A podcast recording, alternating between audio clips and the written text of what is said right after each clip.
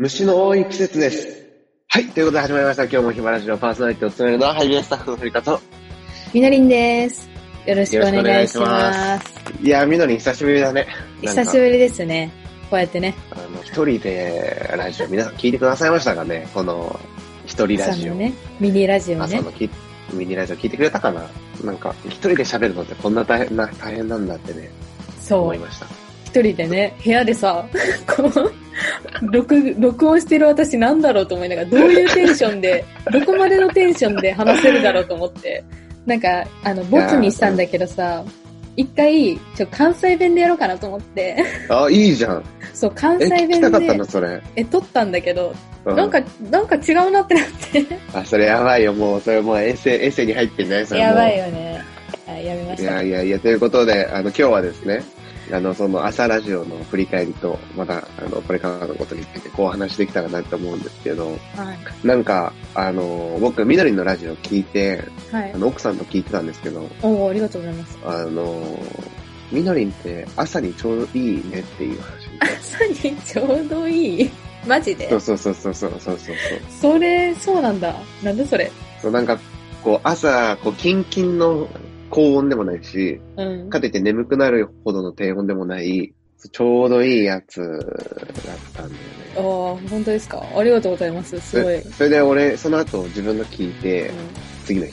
うん。うん。で、あの、こなんだろう、もうやる気のない声と、そしてその鼻声っていうのかな。はい、鼻声。今後はちょっと、今後の先がちょっと危ういなと思いましいやいやいやいやた。そろそろ、あの、パーソナリティも、あの、降ろされるのかなと思います。まあ、それは検討させていただきますね。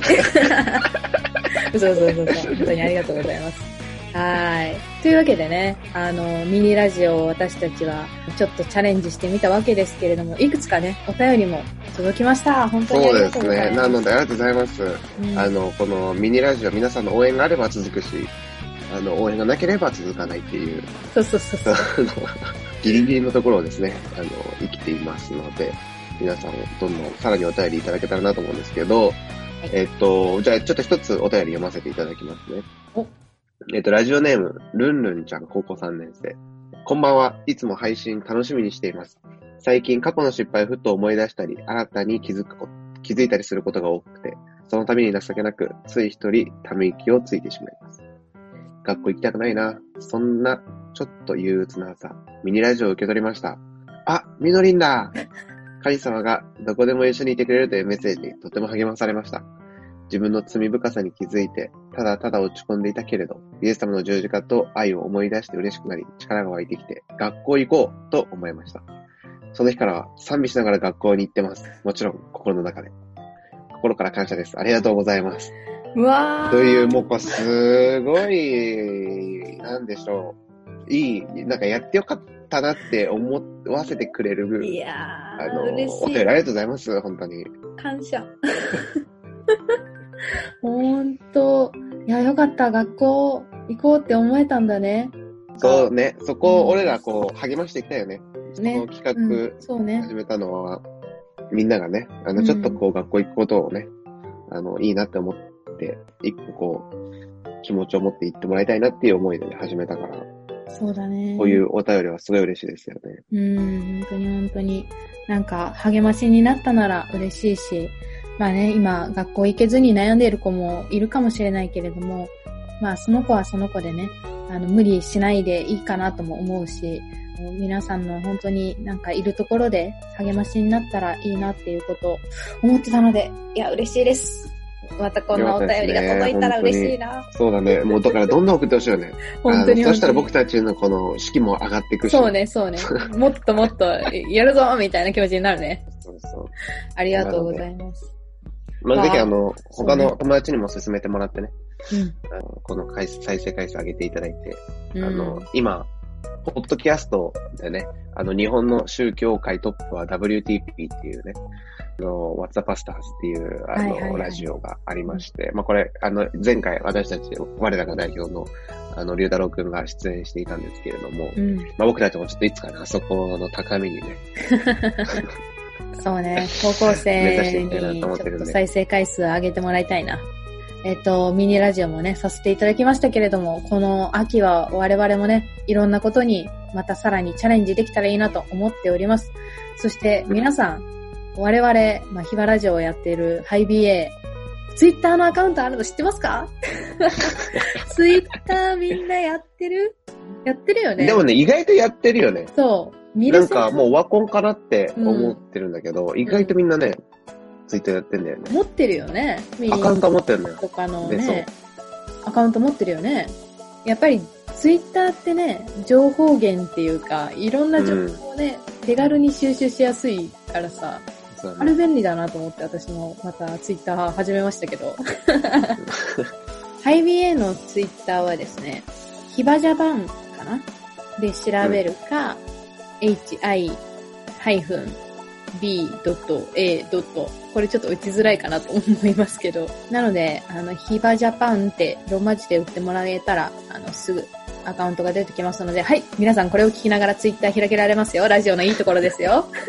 作業をしながらラジオ聞けるっていうね。そうだね。そうそうそう。だから、あの、今、ツイッター開いてぜひ、あの、ハイビエのツイッターフォローしてもらえたらなと思います。みがくん、このツイッター、うちらどうしていく？いや、もうこれから、ね、なんか、あの、まあ、ラジオ、このラジオチームね、ハイビエラジオ部あるじゃないですか、僕とみんなに。はい。このラジオ部がですね、このツイッターのアカウントあの、ちょっと、あの、使っていいっぽいので、うん。あの、ちょっとこう皆さんと、この、あの、ラジオの時間だけじゃなくて、ツイッター上でもね、関わりをね、持てたらいいなって思ってるので、ちょっとね、もうヒファラジオもそうだけど、この、あの、炎上しないラインを、そこをね、行きたいなと思うん行きで、たいよね。そう、だから、すごいなんか、あの、気軽にリプライ飛ばしてほしいし、ハッシュタグヒバラジオで、えっ、と、ツイートしてくれれば、フォローしに行ったりしますので。はい。あの、ぜひ、ちょっとツイッターでもね、皆さんと仲良くさせていただけたらなと思っています。あの、この間、10年ぶりぐらいにアカウントの画像を変えまして、そうそうそうそうそそれもぜひ。の、検索して見ていただけたらな。はい。え大丈夫？偉い、お、お、偉い人から怒られたりしないよね？大丈夫だよね？あ偉い人から怒られたら、まあ、それはちょっとあの、あとは任せましょう。あんま、りゅうたろうくんいますんで。そうそうそうそうりゅうたろうくん助けていただはい。はい。というわけでね、あの、ぜひツイッターの方も盛り上げていきたいと思っておりますので、皆さん、あの、チェックチェックしていただけたらと思います。さてさて、そんな感じで、我々のね、あの、いつものラジオ、ちょっとだけ今日やって終わりにしたいと思いますけれども、この夏、皆さん、いかがお過ごしだったでしょうか？きっと今までとは全く違う夏休みだったんじゃないかなと思いますし、また今までと全く違うこの2020年をここまで本当に過ごされて、9月になったんで、もうあれですよね。今年もあと3分の 1? そうだね。うんうわ、すごいね、そうなると。になっちゃったね。あのうんそんなところまで歩いてきたんだなっていうそうだね。うん、気持ちになりますけれども、あの皆さんの心境、ぶっちゃけどうでしょうかねうんみ。かくん、なんか思うことはありますか？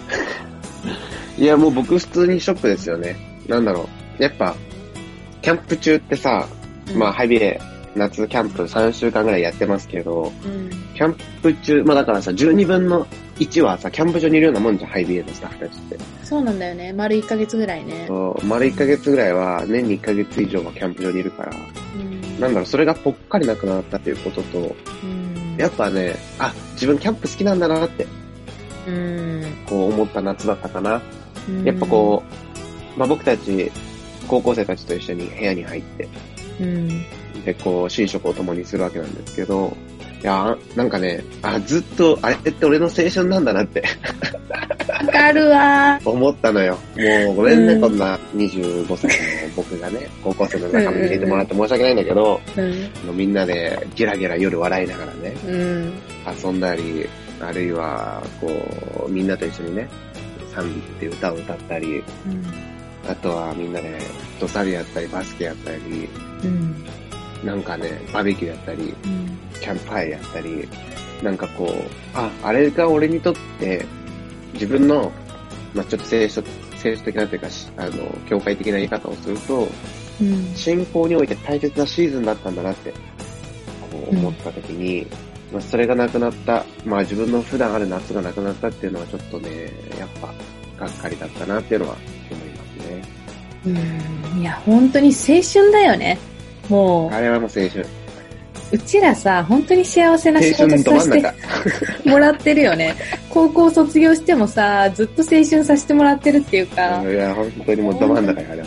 もうね、キャンプっていいんだよ、本当みんな、キャンプね、や、やる折には本当来たことない子も参加してほしいんだけど、わかるわ。なんかね、うん、高校生だけじゃなくって、本当キャンプって、なんていうのかな、大人っていうか、スタッフのうちらとか、あとはそこでね、まあ、奉仕者って言って、あの、卒業生たちがね、いろいろ、あの、お手伝いに来てくれてるんだけど、その人たちにとっても、なんか本当に、まあ、それこそふみかくんが言ってくれたみたいにキリスト教的な言い方をすると、信仰生活の中で、めっちゃ、再びこう、なんかもう一度こう、奮い立たされるような、なんかやっぱそういう時なんだよね。うん。こう、燃えてくるっていうか、うん。うん、それがやっぱないっていうのは、変わり映えのない日々だな、じゃないけど、うん。なんかぬるっとな感じになるっていうか、そういうのやっぱあるなっていうのは思いますね。うん。まあなんかもちろんね、キャンプの中で体力的に限界の来る日もあるし、あるね。あのー もう今日は眠いっていう日に、あの、高校生が、あの夜ね、あの、遊ぼうとか言ってくると、いやもうししんどいとか思うけど、でもなんかそれもひっくるめて全部、やっぱ俺にとって大切な時間だったなって思って、それがなくなってしまったのは悲しいなって思うし、それはなんかキャンプだけじゃなくて、もうこの4月からずっとそうだよね、IBA の定期集会って言って、それぞれの地域で集まるクラブ活動もなくなったし、なんだろう、会いたい人と会えないって、単純にこんなに辛いんだなっていうふうに思っていますね。うん。ほんとそうね。切ないです。いろいろ。まあみんなが本当に感じてることだし、みんなにとっては学校の行事がなくなったり、本当にいろんなことがあって、喪失感を処理しきれなくて当たり前なんじゃないかなっていう、うん、そういうシーズンを過ごしてるんじゃないかなってやっぱ思いますね。なんか、あのーもちろん、こうコロナウイルスの中で、良かったこともきっとあると思うし、だから生まれたことっていうのもあると思うんだよね。そうね、そうね。そう。でもなんか僕がこう、特にここ数ヶ月かな、この自粛期間を過ごしていく中で、悲しいことに関しては悲しいって言った方がいいし、うん。やっぱこう、亡くなってしまったもの、あるはずだった高校生活がなくなったことだったり、うん。体育祭がなくなったことだったり、修学旅行がなくなったことだったり、あるいは、まあ、ハイビエのね、に来てくれてる子たちにとってはキャンプがなくなったり、そういう自分にとってなくなったものを、うん、やっぱ、それは嫌だったら嫌だって、ちゃんと心で認め、そんな自分がいることを認めて、こう、まあ、いわゆるキリスト教的に言うんだったら、お祈りをしていくっていうことって、まあ、とても大切なんじゃないかなって思うんだよね。なんかクリスチャンって、こう皆さんにどう映ってるかわからないですけど、どんな時も希望を持ってレッツゴーみたいなイメージももちろんあると思うんだけど、でもやっぱクリスチャンこそ誰よりも人間的だと思うし、うん。クリスチャンこそ誰よりもこう、うん、偽らないっていうのかな、うん。うん。と思うんだよね。だから、まあ、ダビデっていう旧約聖書に出てくる有名な王様、きっと聖書読んだことない人も名前ぐらい聞いたことのある人だと思うんだけど、ダビデっていう人はすごい一流の王様だったんだけど、でも彼はこう、すっごい紆余曲折していくんだよね。めちゃめちゃ成功してる時もあれば、なんでやねんっていうその瞬間もあって、うん。で、今日みんなにね、ちょっと分かち合いたい聖書の箇所は、えっ、とね、詩篇っていう、そのダビデっていう人が書いた詩が、えー書かれている箇所なんだけれど、うんそこのね、詩篇の63編っていうところに、このように書かれています。詩篇63編、一節読みますね。ダビデの参加。ダビデがユダの荒野にいたときに、神よ、あなたは私の神。私はあなたを切に求めます。水のない、衰え果てた乾いた地で、私の魂はあなたに乾き、私の身もあなたを愛ぎ求めます。このダビデっていう人は、荒野にいた時にこの詩を書いたんだけど、彼は荒野って、まあ、何もない場所で、あの時、あ何にもない目の前を見て、いや、これも神様に感謝だなって言わなかったんだよね。うんうん。水がないなって。あ、でも水があった日があったから、その日をまず感謝しろとか、うん。彼は、そう、そういうなんかせん、せん、心は繊細なんだけど、結構こう、愚直なやつだったから、もう単純に、私はあなたに乾いてますって。水のないこの場所で。なぜですか？と、彼は叫んでる姿を見たときに、あ、これが今の自分に足りないなって思ったのね。うん。なんとかこの中で、いい、良かったことを思い出さないとやっていけない自分っていうか、うん。なんか、そうじゃないと保てない自分ってなってる時点で、なんか、それってあんまり健全じゃないなって思って、うん。やっぱ目の前のことがなくなってしまったなら、それはやっぱり自分にとって嫌だったら、嫌だって祈りたいし、うん。辛いんだったら、まあ、辛いって祈りたいなって。なんで体育がなくなっちゃったんだろうって。なんで自分の高校生活の一学期なくなっちゃったんだろうって。うん。本当はもっと、今俺だったらもっと仲良くなったはずなのにって。うん。そういうことを思うんだったら、まあ、それをね、ぜひ祈りという形で神様の前に出していくときにね、彼はこの63編でね、祈りが変わっていくんだよね。うん。まあ、7節読むと、誠にあなたは私の助けでした。三翼の陰で私は喜び歌いますっていう。嘆きの中、嘆きから復活したこう賛美に変わっていくって。うん僕たちはもう復活しないのにこう賛美やっちゃうと、心がね、ついていかなくなっちゃうんだけど、うんうんちゃんと自分の心に合わせて神様に近づいていくってとても大切なことなのかなと、うんちょっとすみません、喋りすぎましたけど、いやいやそんいややないこと。をうん。思わされた、こう、数日、数ヶ月でしたね。いや、本当にそうだなって改めて思ったし、まあ、ふみかくんが言ってくれたように、クリスチャンって本当に、なんていうのかな、偽らない誠実な人っていうのが、やっぱ本当のクリスチャンの姿なのかなって、自分も改めて思わされて、何か良い人でなければいけないっていうプレッシャーみたいなものが多分ね、無意識のうちにあるんだよね。クリスチャンの中にもね。うんうんうんうんなんか自分もそうだけど、クリスチャンとして正しくいなきゃとか、前向きにいなきゃとか、ポジティブであらなきゃみたいな。うん。なんかいつもハッピーエンドじゃないといけない泣いちゃいけないみたいなね。そうそうそうそうそう。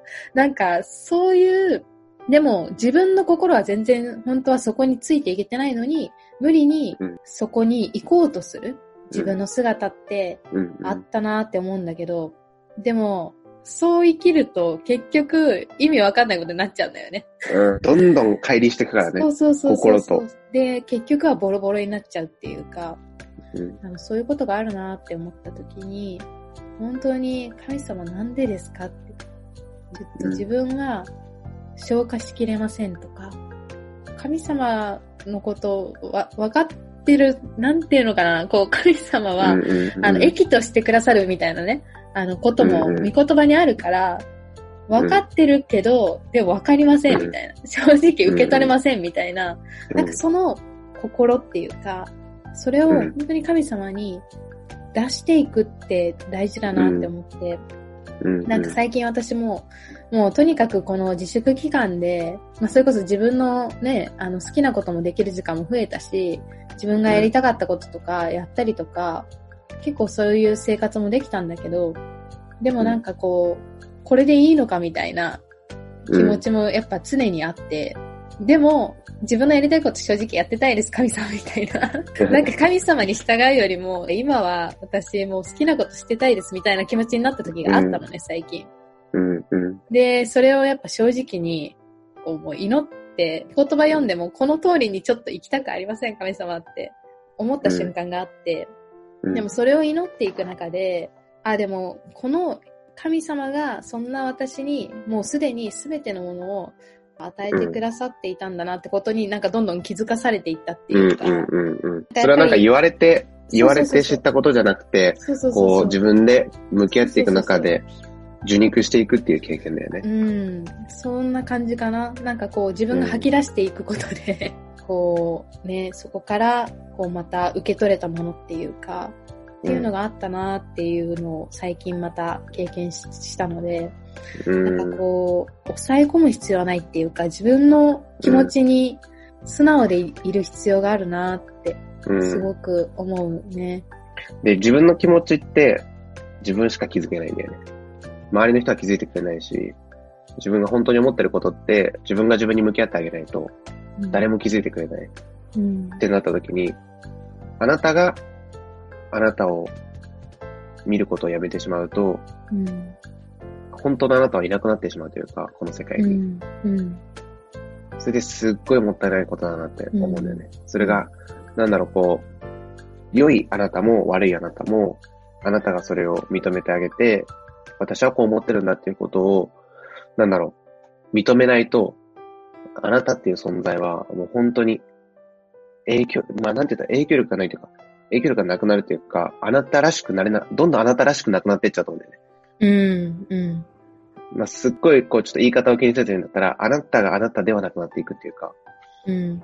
結局求められる何々さん、結局周りが見る何々さんにどんどんなっていっちゃって、うん。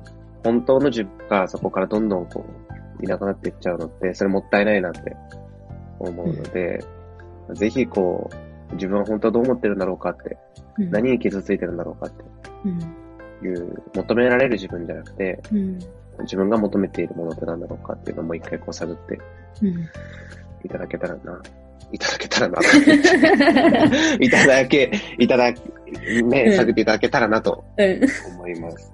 で、ちょっと今日、あの、皆さんに紹介したい一つの、あの、エッセイを今思い、思ったので、それちょっと読ませていただきたいなとい思います。これは僕がいつも愛読してるですね、ヘンリー・ナウエンっていう人が書いた、今日のパン、明日の家庭という、えー本の中に書かれている言葉なんですが、このように書かれています。金持ちになりたいと思っている人たちに囲まれながら、どうすれば神に至る道としての貧しさを受け入れることができるでしょうか貧しさには多くの姿があります。私の貧しさって何？と自分に尋ねてごらんなさい。それはお金がないことですか？感情が安定しないことですか？愛し合う相手がいないことですか？安心できないことですか？安全がないことですか？自信がないことですか？人間誰しもどこか貧しいところを持っています。そこがまさに神が宿ろうとしておられるところです。貧しい人々は幸いであるとイエスは言われます。すなわち、貧しさの中に私たちにとっての祝福が隠されているということです。私たちは自らの貧しさを覆い隠したり、無視しようとするあまり、貧しさの中に宿っておられる神を見つけるチャンスをしばしば見逃しています。私たちの宝物が隠されている場である自分の貧しさを思い切って見てみようではありませんか。うん。という、まあ、変になめの言葉なんですけど、うん。皆さんにとってのその、隠してしまう場所、うん。素直になれない場所、うん。まあ、そこにこそね、神様がおられるんじゃないかなと彼は言っているので、まあ、今日皆さん一日終えたのか、これから始まるのかわからないですけど、1分でも2分でもね、いいと思うんだよね。うん。自分どんなこと思ってんだろうって。で、それを言葉のままに祈って、うん。今日一日を歩んでいただけたらなと思いますし、今日一日を終えていただけたらなと思います。うん。アーメンですね。はい。本当にそうだなと思います。皆さんのこの秋、どのような秋になるのかわからないですけれども、まあ、ぜひ自分自身の気持ちに向き合っていく、そのような季節をお過ごしいただけたらと思います。そんな感じかな？はい。ということで、あのーハイビューのね、あの、ツイッターフォローしてくださいね。そう。そしてお便りください。